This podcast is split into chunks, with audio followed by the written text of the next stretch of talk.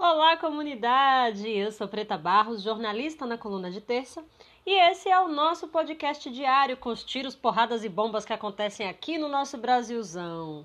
Hoje é terça-feira, 27 de outubro de 2020, dia em que lançamos a 19 edição da Coluna de Terça, que já está no e-mail dos assinantes. E a gente tem uma novidade: disponibilizamos o conteúdo da entrevista com Guilherme Boulos, que é a matéria da capa, no nosso site. Você pode acessar através do colunadeterça.info.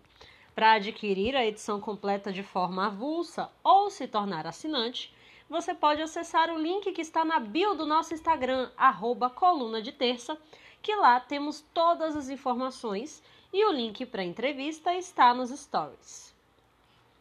Ontem aqui no podcast falamos sobre a novela da vacina. De um lado, o presidente Biruliro dizendo que não pode obrigar a vacinação contra o Covid-19. Do outro, temos especialistas da área da saúde e até o STF se posicionando a favor da vacinação obrigatória. Pois bem, agora temos mais um defensor da vacina e você não vai acreditar quem é. Alexandre Frota. É, isso aí. O projeto de lei 4.987 de 2020, do deputado Alexandre Frota, do PSDB, está tramitando nos, na Câmara dos Deputados e prevê que as pessoas que se recusem a se vacinar contra a Covid-19 paguem o tratamento da doença do próprio bolso. O parlamentar argumenta que o Brasil atravessa um momento difícil em seu sistema de saúde, mas ao mesmo tempo tem investido em valores altíssimos na pesquisa de vacinas para conter a Covid-19. O investimento só é possível em razão da carga tributária imposta aos cidadãos. As, abre aspas. Vivemos em uma democracia em que o brasileiro pode ou não escolher se vacinar. Porém, o Brasil não pode arcar com os custos de pessoas que, por vontade própria, resolvem enfrentar a ciência. Fecha aspas do deputado Alexandre Frota. É, um brasileiro não pode ser obrigado a custear as despesas do, tra do tratamento de alguém que não quer, por motivos de foro íntimo, se imunizar. Não é justo com aqueles que se vacinaram e nem com o país. Palavras de Alexandre Frota. É, meu povo, que situação é essa do nosso Brasil em que até o Alexandre Frota concorda com a ciência, mas o presidente não. Coisas da vida, né? O Brasil sempre esteve longe de ser um país totalmente pacífico. A realidade é que, principalmente nas grandes metrópoles, vivemos números de violência dignos de guerra civil. Dados preocupantes apontam que somos o pior país para jornalistas trabalharem, com os maiores índices de ameaças e violências contra os profissionais da área de comunicação, por exemplo. Vide o caso de Tim Lopes. Mas o dado que eu vou falar aqui agora é diferente, porém não menos preocupante: a violência contra candidatos a cargos públicos. O estudo de duas ONGs, a ONG Terra de Direitos e a ONG Justiça Global, reuniu dados de janeiro de 2016 até o mês passado, setembro de 2020, e mostra que muitos crimes, como ameaças, agressões, ofensas, contra candidatos e pré-candidatos políticos quase triplicaram em quatro anos. Mas é o aumento de assassinatos e atentados que mais assusta. Nesse mesmo período, 125 candidatos foram assassinados, um número assustador para um país que tecnicamente vive no Estado democrático, né? De 2016 para 2019, o número desse, desse, de crimes desse tipo quase triplicou com o início da campanha eleitoral, pelo menos, ou, seja, mais ou menos um mês e meio, outros sete casos de mortes e atentados foram registrados depois que a pesquisa foi concluída.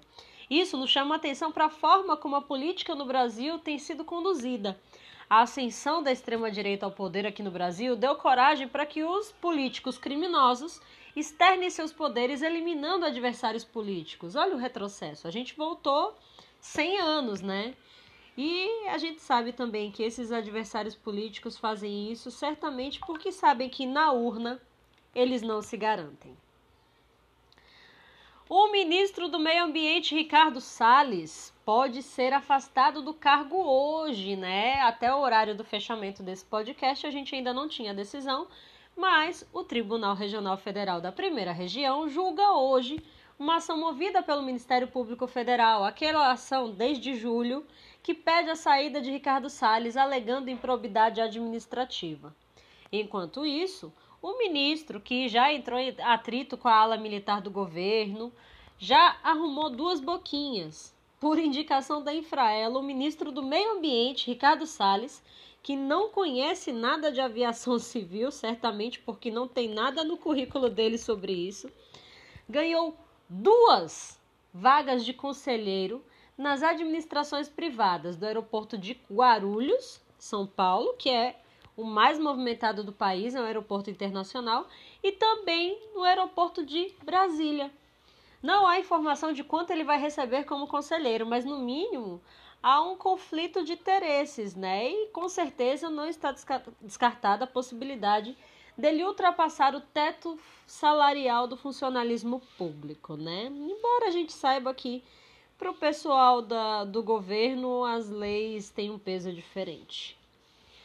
Conflito de interesses parece ser uma constante nesse desgoverno, né? Depois de anunciar a plenos pulmões que não daria canetadas para diminuir o preço do arroz, Bolsonaro assinou ontem um decreto que baixou pela segunda vez no seu governo o IPI, Imposto sobre Produtos Industrializados, dos videogames. Olha, eu tenho amigos gamers, eu tenho pessoas, conheço pessoas que ganham dinheiro jogando. Muita gente que já tem comida na mesa e já tem um teto para morar e que provavelmente vai ficar feliz com essa notícia. Mas honestamente, não deveria ser uma prioridade do governo, no meio de uma pandemia mundial, diminuir impostos sobre os videogames. A menos que o governo instale PS4 nas enfermarias de Covid, sabe lá, né? Quem também é gamer, gamer e pode ter sido o principal influenciador, da canetada de Bolsonaro é o filho caçula dele, o 04, Renan Bolsonaro. No final de agosto, Renan chegou a se reunir com o secretário de Cultura, aquele ator ruim lá que deve ter ido para Record, o Mário Frias, para falar sobre o futuro dos esportes ou dos games. Ontem, após a divulgação de que Bolsonaro havia beneficiado o setor, o filhote 04 postou uma foto no Twitter, provocando o deputado Kim Kataguiri, chamando ele de mentiroso oportunista, porque Kataguiri tinha celebrado a medida afirmando que ela tinha acontecido após nossa pressão nas redes. Obviamente, Renan Bolsonaro fez isso puxando para si os louros de conseguir ter menos impostos nos seus joguinhos de computador. Enquanto isso, Bolsonaro segue querendo que todo nós, todos nós morramos, né? Pela milícia, pela fome ou de ataque de nervos com tantas notícias absurdas.